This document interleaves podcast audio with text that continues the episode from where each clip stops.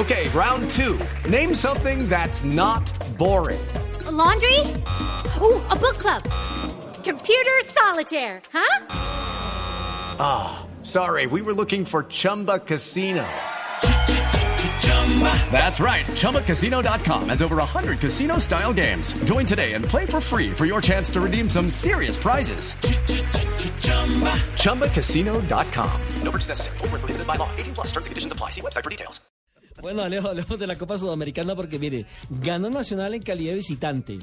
Ganó el Itagüí debutando en un torneo Y internacional. ganó muy bien el Itagüí, hay que decirlo, muy buena presentación de las Águilas Doradas. Dos años lleva en primera división y ya está en un torneo En un torneo internacional. No, Y- hay y- que destacar muchísimo lo de Itagüí. Acuérdense que cuando estaba en la B, estuvo también en la final de la Copa de la Copa Colombia, la Copa Postobón. Sí. La perdió con el Cali, entonces la progresión de ese equipo es notable. Y como para completar, la tarea la hizo bien también el otro equipo de la capital de la República, la Equidad. Equidad ganó muy bien como visitante.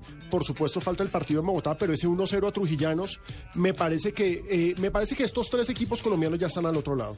La ventaja como local de Itagüí es muy buena, 3-0, y los otros ganaron como visitantes. Y Nacional, si bien no lució, porque Nacional nunca luce, No, es pero hizo la eficiencia tarea, pura. ganó, ganó. Es eficiencia pura y muy bien Sherman Cárdenas. Sí, señor. Y falta que la tarea la haga hoy el Deportivo Pasto, el equipo de Flavio Torres, que tendrá también su eh, presentación frente a otro equipo, Al Melgar de Arequipa. Arequipa, otro de los equipos peruanos, porque en esta serie nos tocó enfrentar colombiano frente a peruano y colombiano frente a los venezolanos. ¿Les parece si escuchamos, Nelson. señor?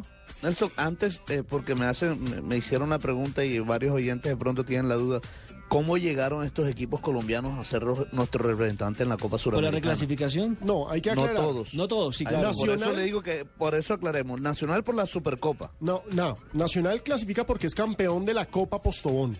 Es el vigente Ah, campeón. correcto, sí. Copa Postobón. Sí. Los otros tres Sí, son porque los- lo de la Super, Supercopa es es para, para el próximo un año. Suramericana para el próximo año. Sí, para el próximo año. Eh, los Correcto. otros tres equipos clasificaron en su orden por haber sido los mejores en la reclasificación que no obtuvieron cupo a la Libertadores. Eso o sea, cuarto, quinto, Sí, cuarto, sexto. quinto y sexto. Exactamente. Más Nacional por ser campeón de la Copa Colombia, que era un premio, me parece que totalmente merecido. Los invitamos entonces para que escuchemos a Jorge Luis Bernal hablando precisamente del partido, de lo que significó esta muy buena presentación, este debut con un 3 a 0, tres goles que marcó en los primeros 45 minutos. Bueno, felizmente tuvimos un primer tiempo con eficacia, donde aprovechamos tres opciones de gol y que convertimos y ganamos los tres puntos, nos afianzamos, vamos con una psique positiva. Nos queda por ahí la falta de eficacia que no tuvimos en el segundo tiempo, ¿no? Pero bueno, quedan 90 minutos, habrá que jugarlos con la misma vocación y con la misma responsabilidad. No puede haber exceso de confianza, debemos poner los pies sobre el piso, entender que son 90 minutos más y hay que jugarlos. Hay que jugarlos con toda, con toda la vocación del caso. Y habla también, Bernal, de los refuerzos de los hombres que han llegado a sumar, porque es que, bueno, en refuerzo, porque hay equipos, y eso eso lo dijo alguna vez eh, Diego Dinsonumaña, que hay verdaderos refuerzos y hay gente que llega ahí como para sumar, por contratar. Que hay una diferencia muy grande entre un refuerzo de verdad y alguien que llega solamente una a sumar. contratación. Y una contratación. Estamos contentos con los nuevos, con las vinculaciones. Tanto el boliviano como Estacio nos dan seguridad, el uno en la ofensiva, el otro en, en el arco. Pero esto empieza y tenemos que rogarle a Dios es de poder perseverar, de seguir construyendo nuestro futuro y que ojalá le podamos brindar a Itagüí, a Antioquia, a Colombia una gran participación, un gran torneo internacional. ¿Sabe quién dirigía el equipo Juan Auris? Aquel que dirigió en alguna oportunidad con el que quedó campeón Diego Dinsonumaña. ¿Quién? Un español, José María Vaquero. José María Vaquero, claro, ese fue selección española.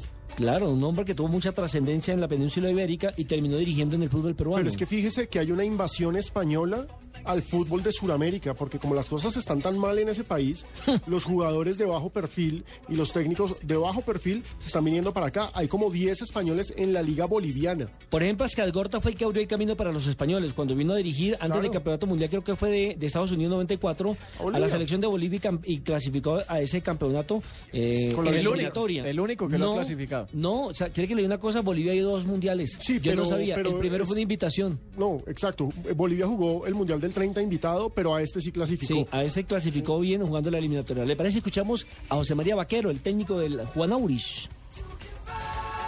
Creo que hemos salido muy bien al partido, pero después del primer gol, la verdad que esos 20 minutos prácticamente nos hemos ido, ha sido lo peor que hemos hecho durante todo el año. Después de la segunda parte creo que por lo menos hemos recuperado un poco la agresividad mínima para, para competir en este tipo de, de partidos y la verdad que, como digo, la eficacia vale. Nosotros en los primeros 5 o 7 minutos hemos tenido tres acciones de ataque muy buenas. Tal vez si marcas es otro, otro partido. Por lo tanto, siempre uno tiene que tener la esperanza de que en casa podemos hacer algo diferente. Tres jugados, tres ganados para equipos colombianos en la Sudamericana. Hoy es el turno para el Deportivo Pasto, que jugará después de las ocho y media de la noche en su Estadio Libertad contra el Melgar. Escuchemos al técnico Flavio Torres. Sí, muy contentos por eh, tener al frente, digamos, ese torneo en donde vamos a representar no solamente eh, al equipo, al departamento, sino, sino al, país, ¿no? Entonces creo que eh, tenemos al frente un gran, un gran compromiso y, la idea es tratar al máximo de hacer las cosas lo mejor posible y, pensar siempre en pasar a la otra fase, ¿no? Cada fase va a tener como objetivo principal eh, el, poder avanzar en este importante torneo. Como siempre le he dicho a los muchachos que esto es un trabajo de equipo y que dependemos sobre todo de, en este caso, de, de poder marcar una diferencia en este primer partido del local.